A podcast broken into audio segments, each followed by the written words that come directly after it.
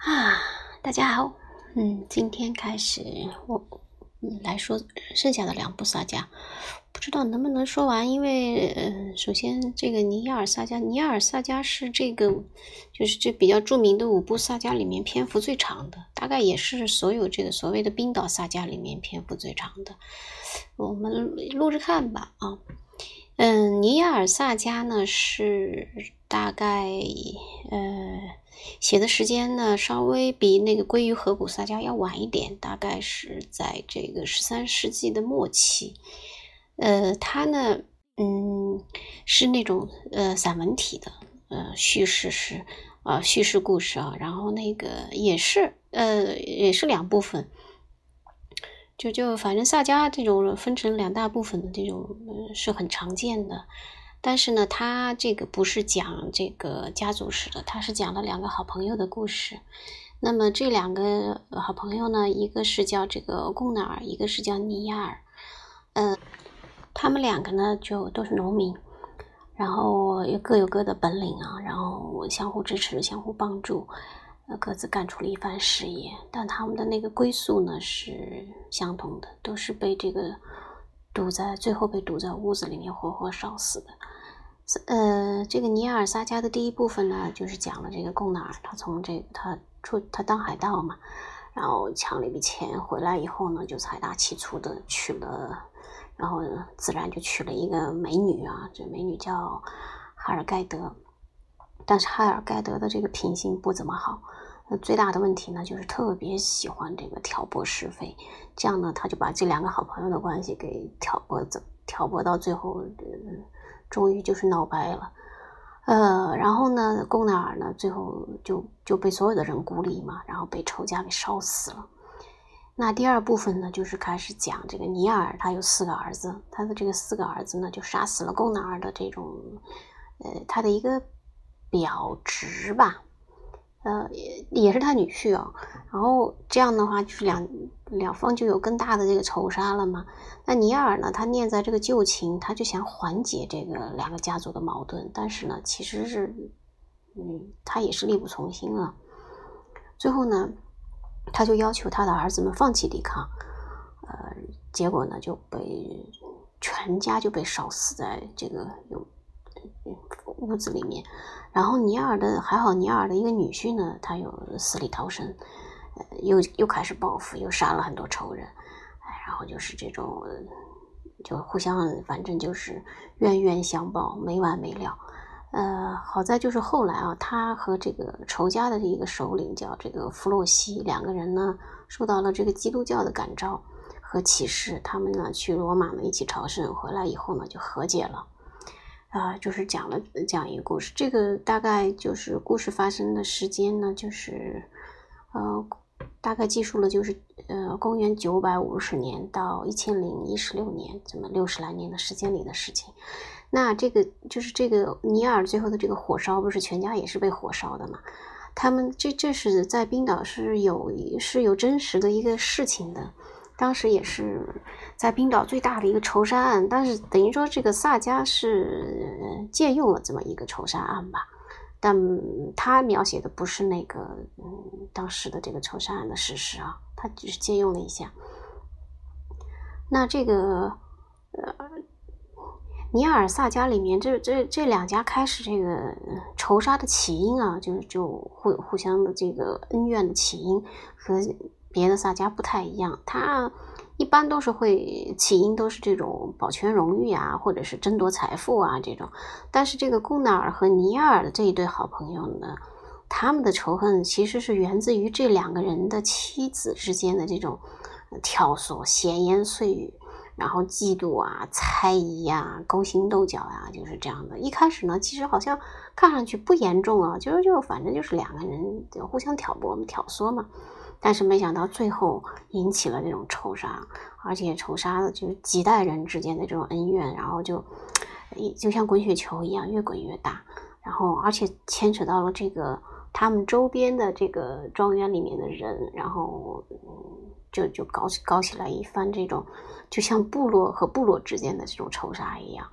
啊，就就弄得这种两败俱伤，两家人也都家道中落。所以他的，但是呢，他的这个尼尔萨迦这么写呢，其实包括后期他们受了这个基督教的教化啊，所以现在也有这个研究萨迦的学者就说，这个尼尔萨迦是这里面非常明确的一部这种属于教化性的一部萨迦，因为他就是说通过这部萨迦了，萨迦呢来教教化人们要追求这种法治和和平，呃，因为这个尼尔嘛，他就是他最后就在说这种。就通过他尼尔说啊，海盗时期的那种随便杀人、无法无天呢是不行的。嗯，然后，他们正是要要这种呃，需要和做出和以往不一样的这种呃举动。人应该更加的明智，也要知道一些退让，呃，也也要知道这个嗯。以往的这种他们所崇拜的这种英雄气概，也并非一往无前的。然后，如果说是，呃，大家只是这种冤冤相报的话，那最后的结局肯定就是这种，嗯，就是两败俱伤嘛。所以说，对这个以前他们的这这个就是对北欧的这个整体的这个以往的价值观啊，进行了那种就是他们这种崇尚武力啊。呃，就是喜欢用这种呃，通过争斗来这个获得胜利啊，对对他们的这个以往的这种价值观进行了一种否定吧。但是尼尔萨加从文学角度上来说的话，他也是比较有价值的。他写的就他的结构非常的成熟，而且这里面他融入了一一种思想吧。嗯，不像以前的那种撒迦，基本上是叙事，它这里面有有了一定的这种教化功能啊，呃，宣扬了一些基督教的教义，这个基督教的这种教义，在这个撒迦里面从头到尾都有，呃，就这种宣宣扬了一种宽容啊、博爱呀、啊、自我牺牲啊，就这一类的，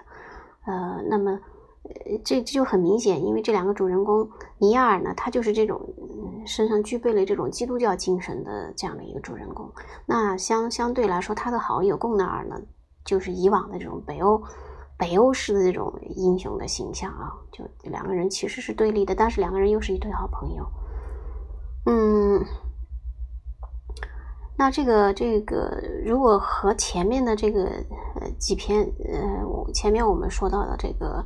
三篇来比的话，那这个尼尔萨迦，呃，还是和他们有所不同的。比如说，像在这个埃吉尔萨迦里面的话，埃吉尔是非常具备以往的这种，呃，北欧，嗯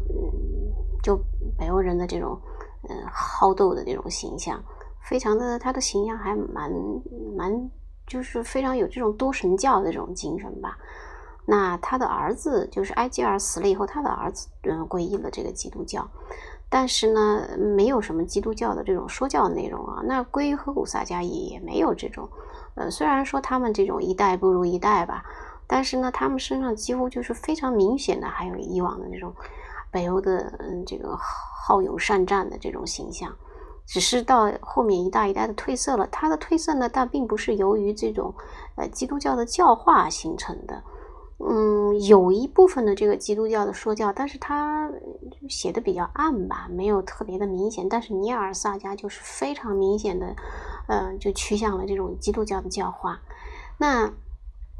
尼尔萨迦的还有一个比较呃精彩的地方，他写了冰岛的整个的这个法律诉讼的程序，还有审判过程。嗯，尤其是在这个尼尔被烧死以后啊，他的那个法律诉讼的程序写的非常细。这点其实真的在看的时候呢，也是，嗯，其实我觉得我个人觉得比较枯燥啊。但是对研究这个冰岛嗯法律史的人来说，这尼尔萨迦的这段描写非常值得他们反复的去阅读。那这个，这就是尼尔萨迦比较有成就的地方。那另一部呢，呃，最后一部就是这个呃。贡恩劳格萨加，贡恩劳格萨加的嗯写的时间和尼尔差不多，但也有说可能会更晚一点吧。嗯，这个呢就是写了这个在北欧这几个国家里面比较有名的一位宫廷诗人啊，这个人就是就叫这个公恩劳格嘛，就是他一生的事迹。公恩劳格比较短，故事呢也也比较紧紧凑，然后还挺有意思的。因为这个公恩劳格是一个嗯很活泼、很搞笑的人嘛。呃，然后他还写了这个公恩劳格的这种呃青梅竹马的一段爱情啊，呃，所以呢，他的这个。因因为就是写了他们，他有他们等他就是说他从海外云游了一圈回来以后呢，这个他这个从小的这个青梅竹马的这个爱人呢，已经嫁给了别人嘛，然后这个嗯，公恩劳格就要和那人决斗，然后最后两个人同归于尽啊。反正这类题材还在萨迦里面还是蛮多的，呃。那么，嗯，这种这种爱情描写啊，其实还他们的这种描写就非常的细致，甚至说是直接，嗯，所以就好像和我们这种呃写的比较隐晦的这种爱情不太一样。那这个，呃，这个可能确实是因为这个，嗯。他们的这种思想观念吧，就就这连这这种爱情，也就是呃直直来直去的，就这种这种描写啊，嗯，这个大家可以具体去看一下吧。比如说这个，嗯，讲在这个公恩劳格里面，他的这个青梅竹马的爱人，嗯，爱人叫海尔加，然后他们就是多年以后嘛，嗯，因为海尔加已经结婚了。多年以后，和这个公恩劳劳格在这个河边的两个人又相遇了。然后呢，公恩劳格就非常的还是那么爱他，就一下子就，呃，就就他的那种表述啊，就是非常赤裸裸的。然后呢，海尔加看到他对自己的还这么情深意重啊，然后因为当时那个公恩劳格送了他一件长袍嘛，然后第二天这个海尔加就看了这个长袍。然后就就自杀了，就在自己，然后就死在自己丈夫的这个怀里，嗯，就他的这个，嗯，还蛮真实的吧，嗯，虽然说这个，